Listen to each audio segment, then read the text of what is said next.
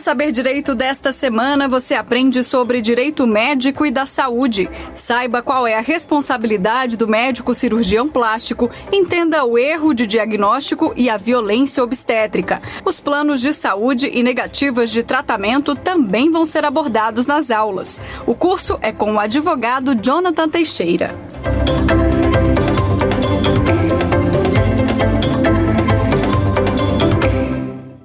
Olá, sejam todos bem-vindos ao Saber Direito do canal TV Justiça. Meu nome é Jonathan Teixeira, sou advogado e especialista em Direito Médico e da Saúde. Para você que está chegando aqui agora, estamos na nossa quarta aula. Iremos falar sobre planos de saúde. Se fosse você, não perdia nenhum minuto dessa aula. Para você que perdeu as aulas anteriores, já falamos sobre responsabilidade civil do cirurgião plástico, falamos sobre erro de diagnóstico, falamos sobre que é aquele falso positivo, né?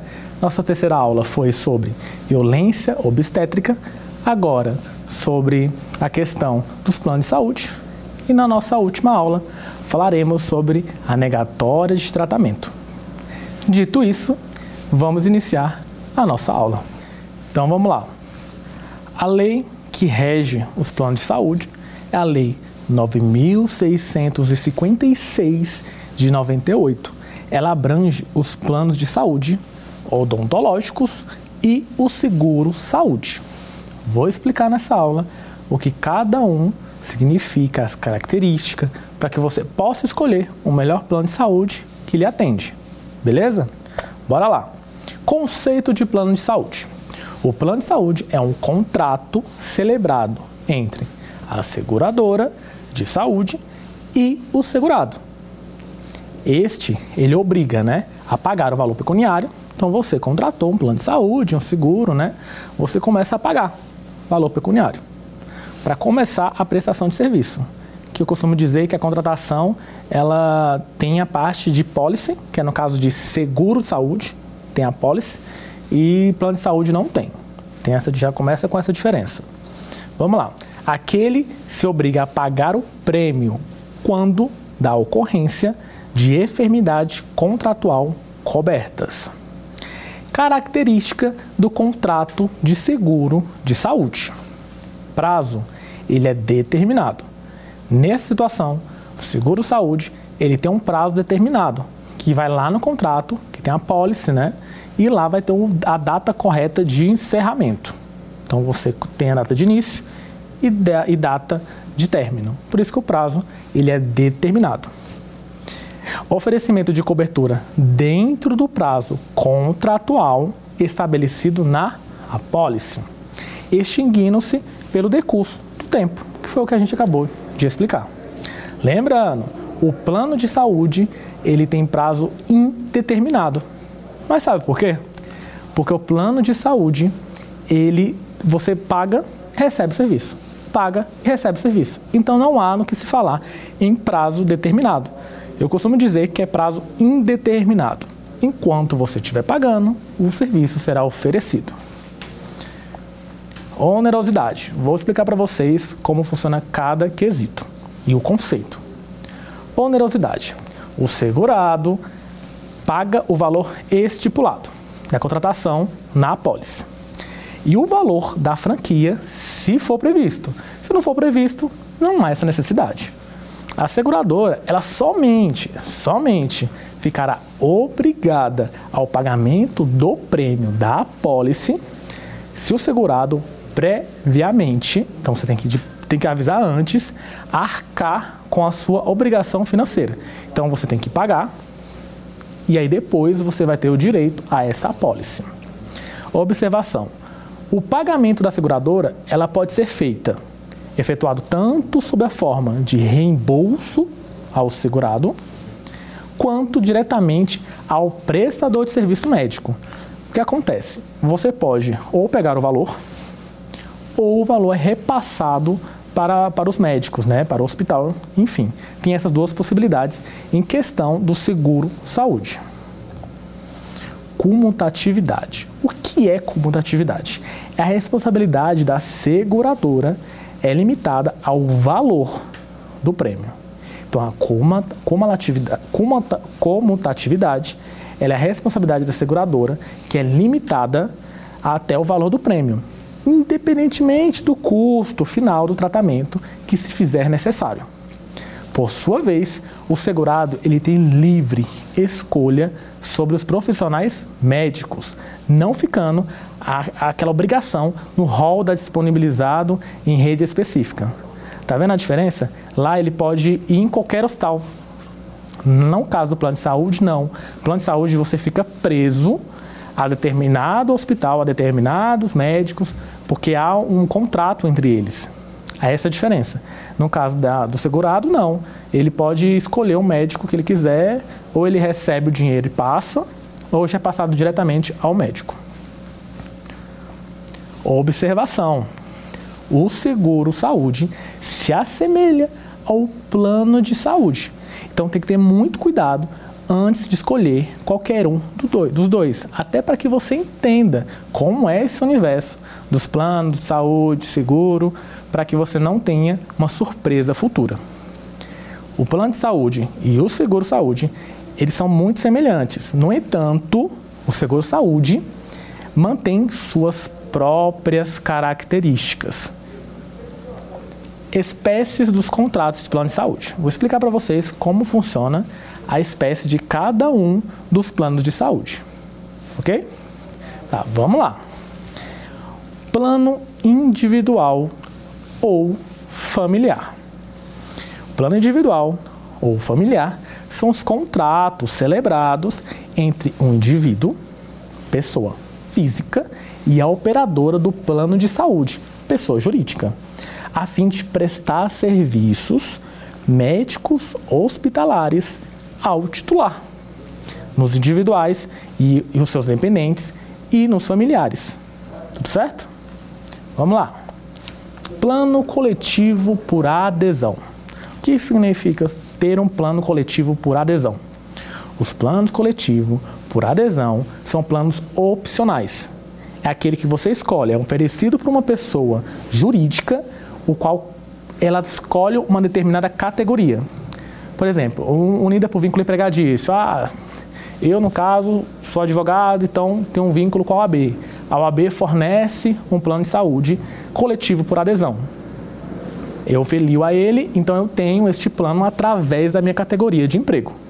Assim pode ser você também, que participa de alguma, né? Seja no trabalho, não precisa ser de uma categoria específica, mas você trabalha, você tem um, um vínculo você consegue participar do plano coletivo por adesão.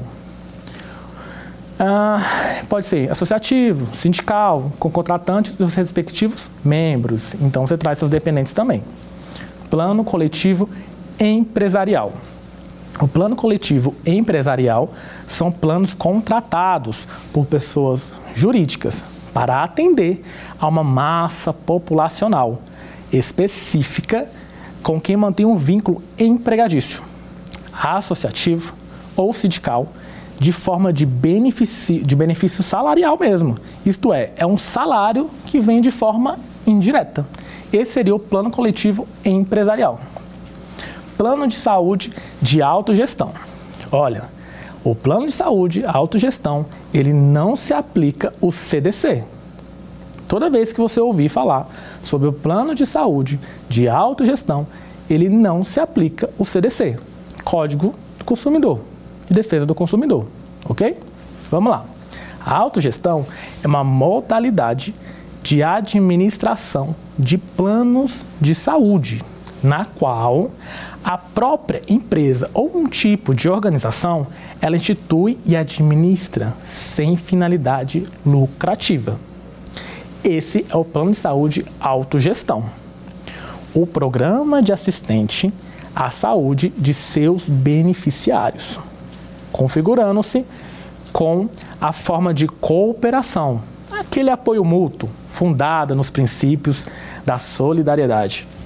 Cooperação de apoio mútuo, autonomia, autoorganização e representa uma mobilização social que nasce da consciência comunitária em determinados contextos. Esse conceito é sobre planos de saúde de autogestão. E volto a repetir: se você é advogado, se depara com, com um plano de saúde de autogestão e você precisa entrar no judiciário, observa, não se aplica o Código de Defesa do Consumidor, somente nos contratos de autogestão. Tudo certo? Bora lá. Espécies de cobertura assistencial. Integral do plano referência, que é o artigo 10, artigo 10 da Lei 9.656 de 98. Plano por segmento, ambulatorial, hospitalar, hospitalar com obstetrícia ou odontológico. Lembrando, o ambulatorial ele tem uma, tem uma peculiaridade, então fiquem na aula que vocês vão entender. Ela é um pouco mais em conta financeiramente, mas pode te dar um prejuízo muito maior no futuro, porque ela não cobre todo o contrato como plano de saúde individual, por exemplo, cobriria. Tá certo? Bora lá. Plano ambulatorial. O plano ambulatorial, ele abrange, abrange apenas os atendimentos realizados em consultórios, no caso as consultas, ou ambulatorial, que no caso é aqueles procedimentos ambulatoriais, definido em lista no rol de procedimentos médicos, inclusive exames. Então vamos lá, vamos dar um exemplo aqui. Curativo, cobre. Primeiro socorro, socorros, cobre. Pequenas cirurgias, cobre. Cirurgias, uh, só as pequenas, faz uns exames também e alguns outros procedimentos. Esse o ambulatorial cobre, mas preste bastante atenção se cobre, ele só cobre até 24 horas na internação. Após essas 24 horas, o paciente precisa ser removido pelos seus familiares para arcar com os custos. Tá vendo a diferença? O ambulatorial, ele, te, ele é mais em conta financeiramente, ele não cobre todos os procedimentos que um plano de saúde individual, por exemplo, cobriria, mas no caso de uma futura emergência, por exemplo, se sofrer um acidente, foi para o hospital, eles não têm obrigação de cobrir mais de 24 horas. Então, o que, que acontece? Você fica à mercê do plano de saúde e não consegue ter esse atendimento por mais de 24 horas. Se você permanecer no hospital, você será obrigado a pagar o que exceder. Passou de 24 horas, você vai ter que pagar este serviço. Até porque o plano de saúde ele fica desobrigado. Eu sempre friso que o plano de saúde deveria conduzir essa pessoa a um hospital público ou a um outro hospital particular, já que ele encerra aquele atendimento dentro de, até 24 horas. Eu acho que com isso deveria ser de forma obrigacional, obrigacional até para que ele possa ter uma contraprestação mais justa com os clientes. Bom, vamos lá. Atenção! O plano de cobertura ambulatorial não cobre internação hospitalar. Então tenha essa atenção porque muita gente contrata achando que ah, tá mais barato, acaba comprando gato por lebre, aquele velho ditado? É o, é o plano de saúde ambulatorial. Vamos falar sobre a medida provisória 2177 de, de 44 de agosto de 2021. Vamos lá altera a Lei 9.656, de 3 de junho de 98, que dispõe sobre os planos de saúde em geral, né? Que é os planos de saúde privado, de assistência à saúde e das outras providências. Vamos lá. Artigo 10 da Lei 9.656 de 98. Você em casa puder, puder abrir o, a essa lei. Vai ser até interessante que você acompanha daí e eu falo daqui e a gente consegue trocar essa energia, beleza? Bora lá. É instituído o plano referência de assistência à saúde como cobertura assistencial médico ambulatorial, compreendendo partos e tratamentos realizados exclusivamente aqui, território nacional, no Brasil, com padrão de enfermaria centro de terapia intensiva ou similar, quando necessária, a internação hospitalar das lesões listadas na classificação Estatísticas Internacional de Doenças e Problemas Relacionados com a Saúde, da Organização Mundial da Saúde, respeitando as exigências mínimas, aquelas mínimas que estão estabelecidas no artigo 12 desta lei, exceto tratamento clínico ou cirúrgico experimental. O que acontece? Esses tratamentos, eles não são tão é, aceitos dentro do judiciário porque é, uma, é um experimental. Então, a, a, pessoa que quer participar, o plano de saúde não tem obrigação de cobrir, mas se a pessoa quer participar desse experimento, ela tem que né, é, dar o seu consentimento para participar desse tipo de pesquisa. Vamos lá, um RESP foi um tema repetitivo, então significa que esse processo já teve vários nesse mesmo sentido. Então, o STJ, ele provavelmente julgou aqui uma matéria de direito para que os outros tribunais entendessem da mesma forma, para que não ficasse recebendo e amarrotando o judiciário de processos com a mesma mesmo teor, né? Mesma causa. Vamos lá. O que são recursos repetitivos? Quando chega as mesmas decisões aí no STJ, matéria de direito. Assim, o STJ, por meio de uma decisão judicial, precisa de uma decisão judicial, todos os países, todos os juízes do país, eles começam a julgar no mesmo entendimento. Então precisa o quê? Precisa uma ação do STJ, matéria de direito, assim o STJ ele, ele vai julgar, ele vai ter uma decisão judicial e que assim todos os juízes vão manter a mesma decisão julgam a mesma matéria com o mesmo entendimento. Para evitar aquelas futuras demandas repetitivas, amarrotando o judiciário, que já não está tão fácil, né, devido às demandas que a gente está tendo, sofrendo devido ao, devido ao Covid e outros problemas que temos. Então, essa ação repetitiva já ajuda para que não fique né, vindo os mesmos processos. Recurso especial, vamos para a jurisprudência. Recurso especial, rito dos recursos especiais repetitivos. Plano de saúde. Controvérsia acerca da obrigatoriedade do fornecimento do medicamento não registrado pela Anvisa.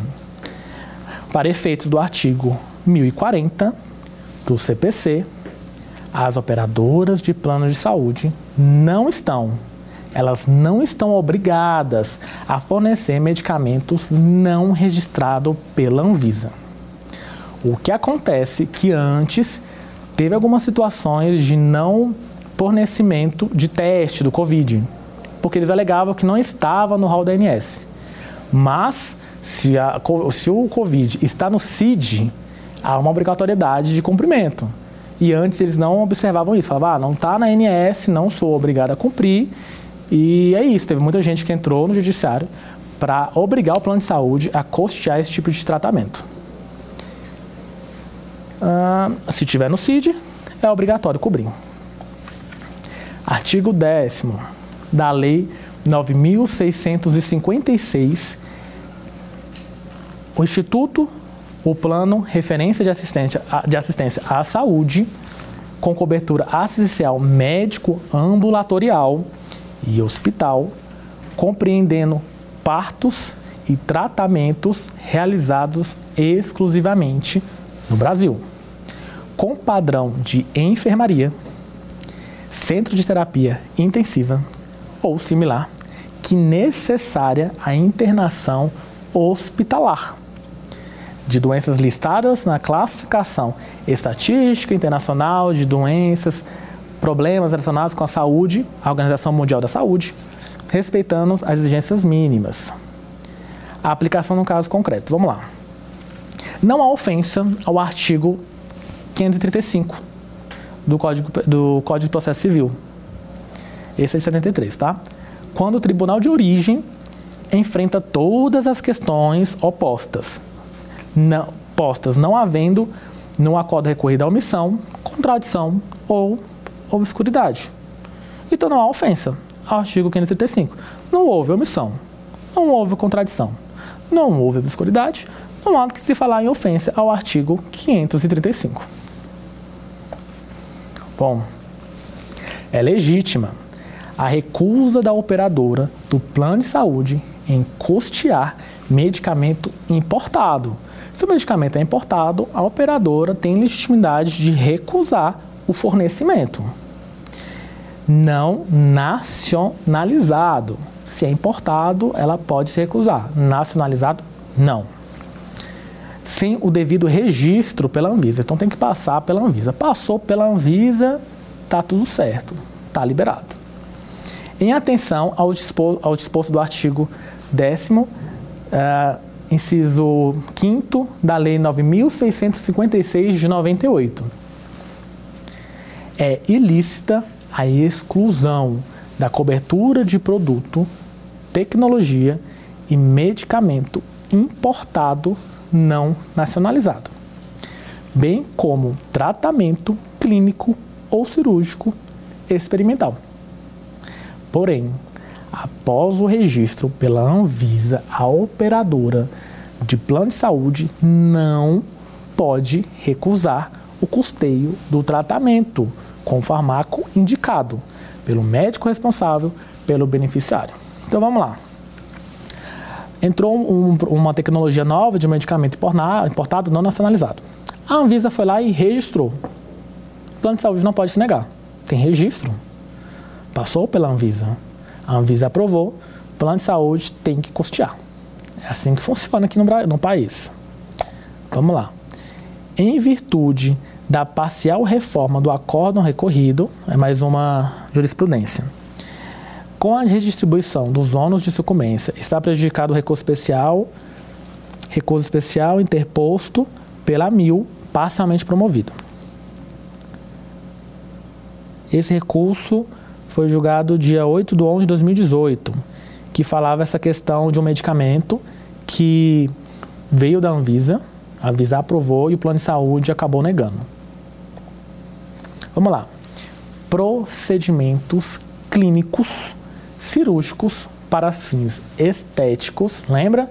Primeira aula, falamos sobre as questões estéticas e reparadoras, bem como ortose e prótese para o, para o mesmo fim. Vamos lá. Inseminação artificial, reprodução assistida. A operadora de plano de saúde não é obrigada a cobrir reprodução assistida.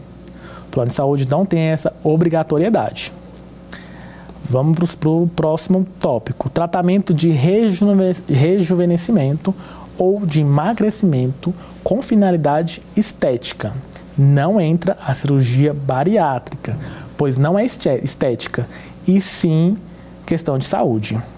O fornecimento de medicamentos importados não nacionalizado fornecimento de medicação para tratamento domiciliar, ressalvado aquele disposto na linha C do inciso 1 e G do inciso 2 do artigo 12 da, se não me engano, a lei, lei 2880 de 2013. Medicamento oncológico é obrigatório fornecer.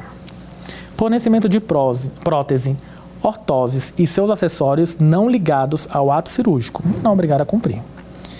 Tratamento ilícito ou antiéticos, assim definidos sob aspecto médico ou não reconhecido pelas autoridades competentes, caso de cataclismo, guerras e comoções internas, quando declarados pela autoridade competente. Artigo 10 parágrafo 1 da Lei 9656 de 98. Bom, no seu parágrafo 1 ele fala sobre as exceções que constam dois incisos desse, desse mesmo artigo. Ele, fala que, ele vai falar mais ou menos sobre a regularização é, dada pela própria ANS.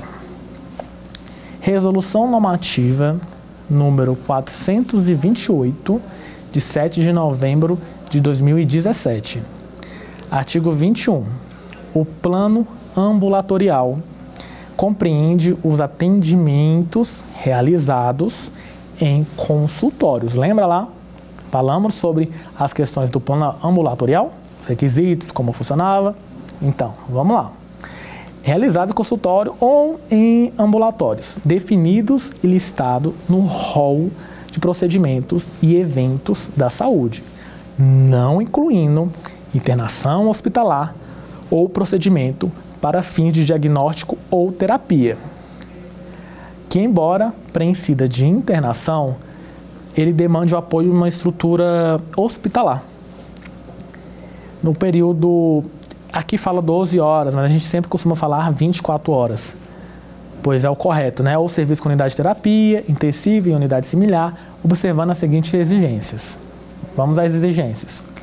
Artigo 12, inciso 1 alíneas, alíneas A a C da Lei 9656 de 98. Ela fala, no seu inciso primeiro, quando inclui o atendimento ambulatorial. Ela descreve quando cabe, quando inclui a questão do atendimento ambulatorial. Bom, vamos lá. Na cobertura de consultas médicas em números ilimitados, em clínicas básicas especializadas reconhecidas pelo Conselho Federal de Medicina. A linha B fala sobre cobertura de serviços de apoio de diagnóstico, tratamentos e demais procedimentos ambulatoriais que solicitam aquele apoio do médico assistente. A linha C, ela fala sobre a cobertura de tratamentos antineoplásticos domiciliares de uso oral, incluindo medicamentos que controlem os efeitos adversos relacionados ao, ao tratamento adjuvante, adjuvantes. Súmula 302 do Tribunal de Justiça. É abusiva a cláusula contratual de plano de saúde que limita olha certo, limita o tempo à internação hospitalar do segurado. Atenção, internação hospitalar e não ambulatorial. Entenderam? Vamos voltar. Súmula 302 do STJ. É abusiva a cláusula contratual do plano de saúde que limita o tempo de internação hospitalar do segurado. Atenção, internação hospitalar e não ambulatorial. Trouxe para vocês outro julgado, até para que vocês entendam como está sendo recebido esse tipo de demanda no judiciário. Costumo dizer que eu sempre trago jurisprudências mais antigas, mais novas, intermediária, para que você consiga acompanhar essa evolução do judiciário ao se deparar com demandas como essa. Bom, não há obrigatoriedade do plano de saúde assistencial. Esse é o juiz. Abarcar todas as referidas segmentações. E devidamente destacado no artigo 12 da Lei Regência. Olha, o atendimento ambulatorial, ele deve ser feito as internações hospitalar, o atendimento obstétrico e o atendimento odontológico, sendo absolutamente possível ao assegurado contratar conjunta ou separadamente cada uma das segmentações, o que naturalmente deve refletir em sua, em sua contraprestação. O juiz aqui está me mostrando que, olha, você pode contratar um seguro saúde, você pode contratar um plano de saúde, desde que você arque. Elas não são, não pode ser, você não é obrigado a ter um ou outro. Você pode ter os dois em conjunto. Não há problema. Sendo absolutamente possível assegurado contratar conjunta ou separadamente. Consulta separadamente cada uma das segmentações, o que naturalmente deve refletir em sua contraprestação como decorrência lógica dos contratos bilaterais sinalagmáticos, caso caso ultrapassado esse espaço de tempo e haja a necessidade de internação hospitalar. Atendimento não coberto pelo plano ambulatorial. Cessa a responsabilidade da operadora Porém, ela deve zelar para que o paciente ele seja conduzido, que foi o que a gente falou anteriormente, que, ao meu ver, o plano de saúde ele tem que conduzir esse paciente, já que não vai cobrir mais do que aquelas determinadas horas, e deve dar uma assistência para essa remoção do paciente do hospital, ou em caso de permanência, o paciente ele arca com as futuras né, cobranças que vier ser feita pelo hospital, já que é legítima a cobrança do hospital ao cliente, ao paciente. E é isso que o juiz diz aqui, que a, operadora cessa a responsabilidade, passou no período ambulatorial, cessa, ela não tem mais obrigação e, e que ela, porém, ela deve zelar para que o paciente ele seja conduzido para a unidade hospitalar, ela seja de rede pública ou de particular, mas que ele seja conduzido. Até mesmo assim, caso ele queira ficar lá, que o familiar tenha ciência desses valores que serão cobrados pelo hospital e que o plano não tem mais obrigação alguma de continuar arcando. No qual seja possível o prosseguimento do atendimento hospitalar, se no local não houver condições para tanto. Esse foi julgado dia 8 de 11 de 2018, foi um RESP. Dito isso, após essa jurisprudência, eu vou trazer para vocês sete perguntas que eu mais recebo lá no escritório. Vamos lá. Até eu trouxe aqui para vocês para que a gente consiga ter esse esclarecimento acerca do assunto. Mas antes disso, vamos lá. Contratar um plano de saúde. Plano de saúde é uma decisão que deve ser feita além da pesquisa de preço. Muita gente se apega só à questão do valor e esquece dos requisitos que cada plano de saúde pode te oferecer. Então vamos lá. Antes de pesquisa de preço, você vai focar na questão de qual plano de saúde te atende melhor. Antes de assinar o contrato, além de, das especialidades né, que o plano de saúde oferece com seus profissionais, clínicas e hospitais, é preciso prestar atenção em diversos, em diversos detalhes, como forma de reajuste e abrangência do plano de saúde. Esse reajuste incide muito processo revisional de contrato neste sentido. Cada plano de saúde ele tem uma tabela de sinistralidade que ele leva e ele justifica essas questões do reajuste. A primeira pergunta que o consumidor geralmente faz, ele deve perguntar pro corretor. Corretor, aquele cara que trabalha vendendo o plano de saúde. Para ele deve ser direcionada essa seguinte pergunta: sobre o perfil do contrato. Se há basicamente dois tipos: é individual, que a gente já especificou, individual familiar, e o coletivo empresarial. Atualmente, poucas empresas vendem planos individuais. Elas geralmente focam na questão dos, dos, dos contratos coletivos, né? Então, é poucas que vendem ainda esse, esse plano individual. É, são chamados coletivos por adesão, que são feitos por meio de entidades, de classes, grupos determinados de profissionais, como advogados, como comerciantes, por exemplo. Então, há uma venda neste sentido para esses grupos específicos de profissionais. Apesar dos preços do plano de saúde coletivo geralmente serem um pouco mais baixo, eles costumam sofrer um reajuste um pouco maiores. Olha o contrapeso.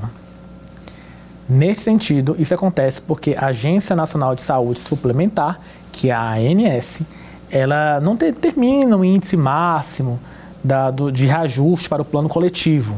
Então, com isso, mas a, ah, só para os individuais. Os individuais ela coloca um índice, para os coletivos não, ela deixa solto. Com isso, os, contrat, os contratados depois de 1999 ou adaptados à lei do plano de saúde. Segundo, segundo assim, a, a questão de contrato coletivo ou individual, vai de cada um ver qual é a melhor possibilidade.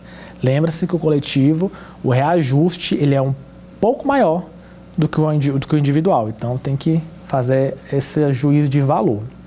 Muitas vezes o corretor ele precisa cumprir uma meta de venda e orienta o consumidor a sair do plano individual para o coletivo.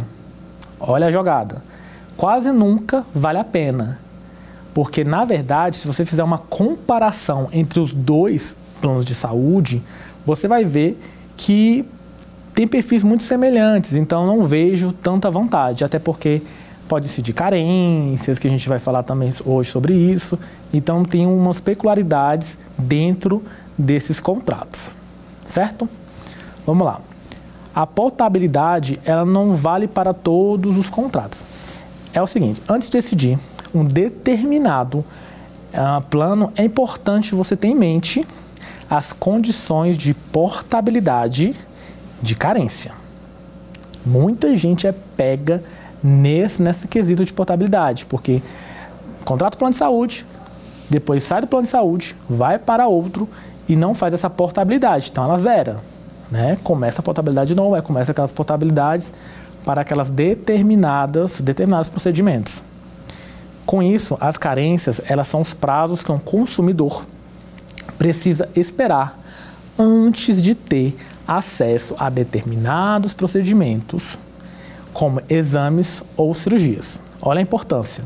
Antes de fazer a migração, pedir a portabilidade, você não pode simplesmente mudar de plano. Ah, vou mudar de plano. Verifica se a portabilidade pode ser feita, como, porque cada plano de saúde é de uma forma, né? Ver esses quesitos, até porque você pode perder a portabilidade, pode perder as carências e ter que cumprir do zero. Imagina a dor de cabeça. Você ter que cumprir do zero as carências do qual você já tinha cumprido. E você necessita de algum tipo de procedimento. Pois é. Então, apenas os planos individuais ou familiares, eles têm, e os coletivos também, por adesão, eles têm a portabilidade que deve ser oferecida obrigatoriamente. Então, aqueles planos individuais ou familiares ou coletivos por adesão deve ser oferecido de forma obrigatória a portabilidade. Mesmo assim, aquele consumidor precisa ter ficado pelo menos ó, dois anos no plano de origem ou três se tiver alguma doença pré-existente. Olha os requisitos. Apenas no plano individual familiar e nos coletivos por adesão, a portabilidade deve ser oferecida de forma obrigatória. Correto? Mesmo assim, o consumidor que precisa ter, precisa ter ficado pelo menos uns dois anos no plano de origem, ele precisa permanecer no plano de origem pelo menos dois anos pra, ou três, se tiver alguma doença pré-existente, para solicitar essa portabilidade de carências e ir para aquele plano de saúde e não necessitar mais cumprir as carências. O, geralmente assim, o corretor ele passa a informação correta ao consumidor, mas na prática pode ser que não venha da forma que a gente costuma orientar essas pessoas ao adquirir qualquer plano de saúde. Então, assim, não é tão simples como parece. Não basta oferecer um plano e não saber ter esse jogo de cintura quanto ao que deve ser oferecido, a questão da portabilidade, para que não gere um problema futuro para essas pessoas. Bom, é preciso avaliar a cobertura necessária. Outras perguntas assim, que geralmente os consumidores ele deixa de lado contratar o plano de saúde é a área de cobertura. Ele geralmente.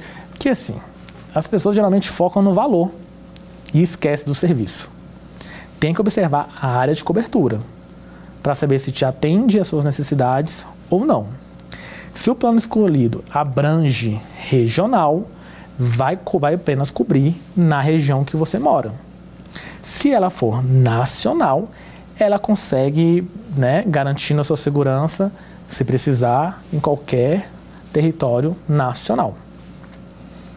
Caso não tenham o hábito de viajar, que pode ser interessante ou não, dependendo do consumidor, o plano que abrange nacional eu acho mais interessante, até para respaldar, porque a gente sabe que nas viagens pode ocorrer algum tipo de situação e você ter esse plano de saúde que te cobre de forma nacional te dá uma segurança muito maior do que aquele que abrange somente no território regional. Porém, esse quebra regional, se o plano de saúde não conseguir prestar o serviço necessitado pelo consumidor, as operadoras devem arcar com o custo em outras localidades, incluindo as despesas de deslocamento. Esse aí é no sentido mais abrangente né, da situação. Lembra-se, leia o contrato. Contrato foi feito para você ler. Leia o contrato, veja o que cobre, o que não cobre, veja se é de âmbito nacional ou regional Veja se te atende da forma que você necessita. Verifique as questões das carências a serem exigidas para que você não sofra com futuras surpresas. Bom, vamos aqui sete dicas para você que está aqui hoje assistindo em questões do plano de saúde. Vamos lá. Qual é o perfil do contrato que você vai realizar? Não, volta a repetir, não deixe se levar somente pelo valor.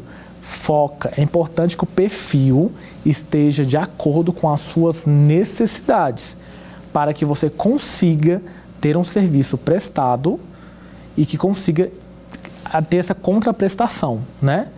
Seja individual, ou familiar, ou coletivo por adesão. Como é feito o reajuste do plano? É uma das coisas que eu mais recebo. O plano individual familiar ele tem como reajuste anual regulado pela ANS. A ANS ela tem um regulamento e ela permite esse reajuste, no caso nos planos individuais familiares, que é o reajuste anual regulado pela ANS e por faixa etária. São esses dois reajustes, anual e faixa etária. Uh, os planos coletivos, nos últimos dois anos, tal.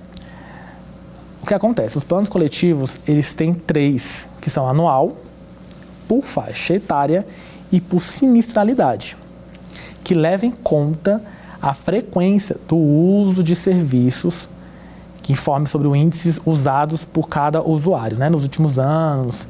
É assim que funciona essa questão dos planos coletivos. Então, são três, né? Voltamos. Individual familiar, são dois. Anual e por idade. A questão do plano coletivo são três: anual, por faixa etária e também por sinistralidade. Ok? Vamos lá. Qual é o tipo de cobertura? A oferta mais ou menos de serviço está ligada ao tipo de plano contratado. Ambulatorial, hospitalar, com ou sem obstetria, referência ou odontológica. A ANS ela lista uma, um rol de de questões do tipo de plano que deve ser coberto ou não. E isso você consegue ver a questão de consultas, exames, tratamentos. E esse rol de procedimento está no evento da saúde, evento de saúde, né, que os planos de saúde são obrigados a oferecer, conforme cada tipo. Vamos lá. Posso ser atendido em qualquer lugar? Olha, antes de assinar o contrato, pergunte sobre a abrangência da cobertura. Fala, olha, eu preciso de um contrato, de um plano de saúde. E esse plano de saúde, é, eu viajo muito. Então seria um nacional. Não, não viajo muito. Então seria um regional. Para que o plano de saúde abranja regional, o atendimento está limitado somente à área né, geográfica prevista no próprio contrato. Caso seja cobertura nacional, o atendimento está garantido em qualquer, a qualquer parte do território nacional, que foi o que a gente disse anteriormente, né? a partir de quanto posso, a partir de quando posso usar o plano. Essa questão é bem restrita. As pessoas realmente elas têm essa necessidade de saber que eu acho que esse aqui é um dos problemas que temos referente às ações, porque as pessoas elas não se atentam a esse tipo de informação. Vamos lá. Os período, o, o período máximo de carência são 24 horas para urgência e emergência. Esse é o período máximo para emergência e urgência. Contratou, passou 24 horas, necessitou, você consegue utilizar em questão de urgência e emergência. 180 dias para internações, cirurgia e procedimento de alta complexidade e 300 dias para parto. Esses são os períodos em, em média adotados pelos planos de saúde, tá? A operadora pode, pode exigir prazos menores, mas isso não e por, mas isso deve ser garantido por escrito, tá? Está no seu contrato um período menor de cumprimento de carência, tá tudo certo. Vamos lá. Posso fazer a portabilidade do plano de saúde? Vamos lá. A portabilidade é a possibilidade de mudar de plano sem a necessidade de cumprir novas carências. Com isso, ela só é obrigada nos planos individuais ou familiares e coletivo por adesão. Você consegue fazer essa portabilidade. Mesmo assim, o consumidor precisa ter ficado de pelo menos dois anos no plano de origem e três anos se for portador de alguma doença pré-existente. E aí ele consegue fazer essa portabilidade.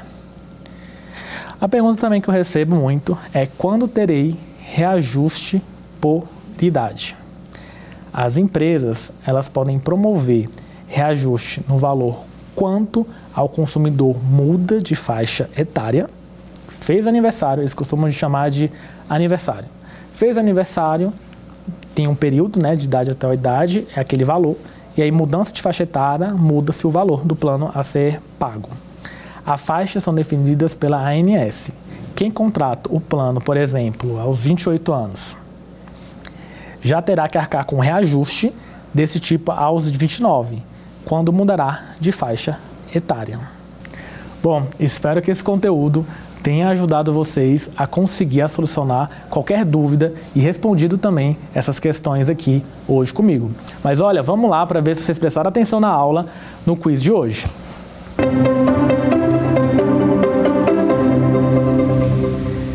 Quais as principais características do contrato de seguro saúde? Letra A: prazo indeterminado, onerosidade e comutatividade. Letra B, prazo determinado, onerosidade e comutatividade. Letra C, onerosidade, prazo indeterminado e responsabilidade ilimitada. Letra D, comutatividade, responsabilidade limitada e prazo determinado.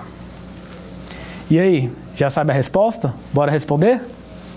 Acertou quem respondeu letra B, prazo determinado, onerosidade e comutatividade. O prazo no seguro de saúde ele é determinado, há uma apólice, há uma onerosidade porque você paga e comutatividade porque vai juntando os valores que são pagos durante esse período de apólice. Não teria como ser letra A, prazo indeterminado, até porque a onerosidade e comutatividade elas entrariam no plano de saúde e não no seguro saúde.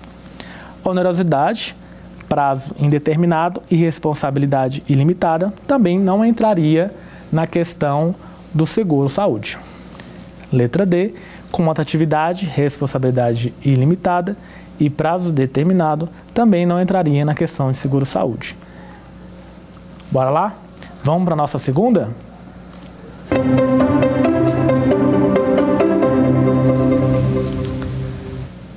Qual desses itens pertencem a espécies de contratos de planos de saúde?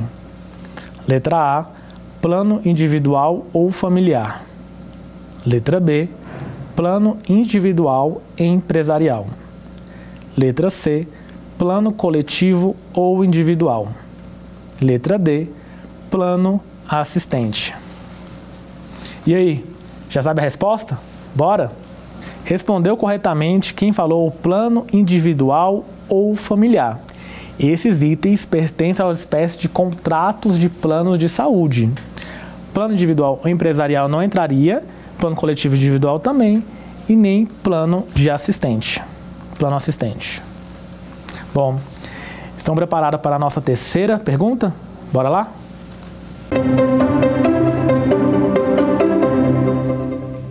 Questão número 3. Quando caracteriza o dano moral em répsia? É um mero desabor? Letra A. Letra B. Mero transtorno? Letra C. Mero aborrecimento? Letra D. Presunção de desconforto e sofrimento. E aí, bora responder? Para você que respondeu a letra D, presunção de desconforto e sofrimento, acertou. Olha, prestou atenção na aula, hein? Vamos lá. Por que, que não seria a letra A, mero desabor? Porque o dano moral em répsia é necessário que você prove que houve um desconforto, um sofrimento.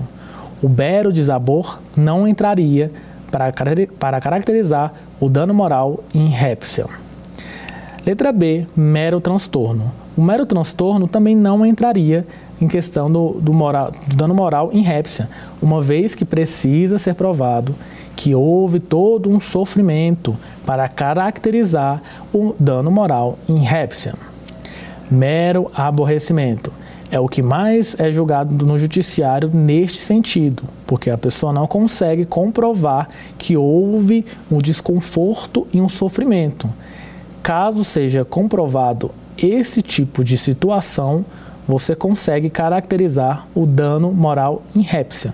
Então, letra D, presunção, desconforto e sofrimento. Então é isso.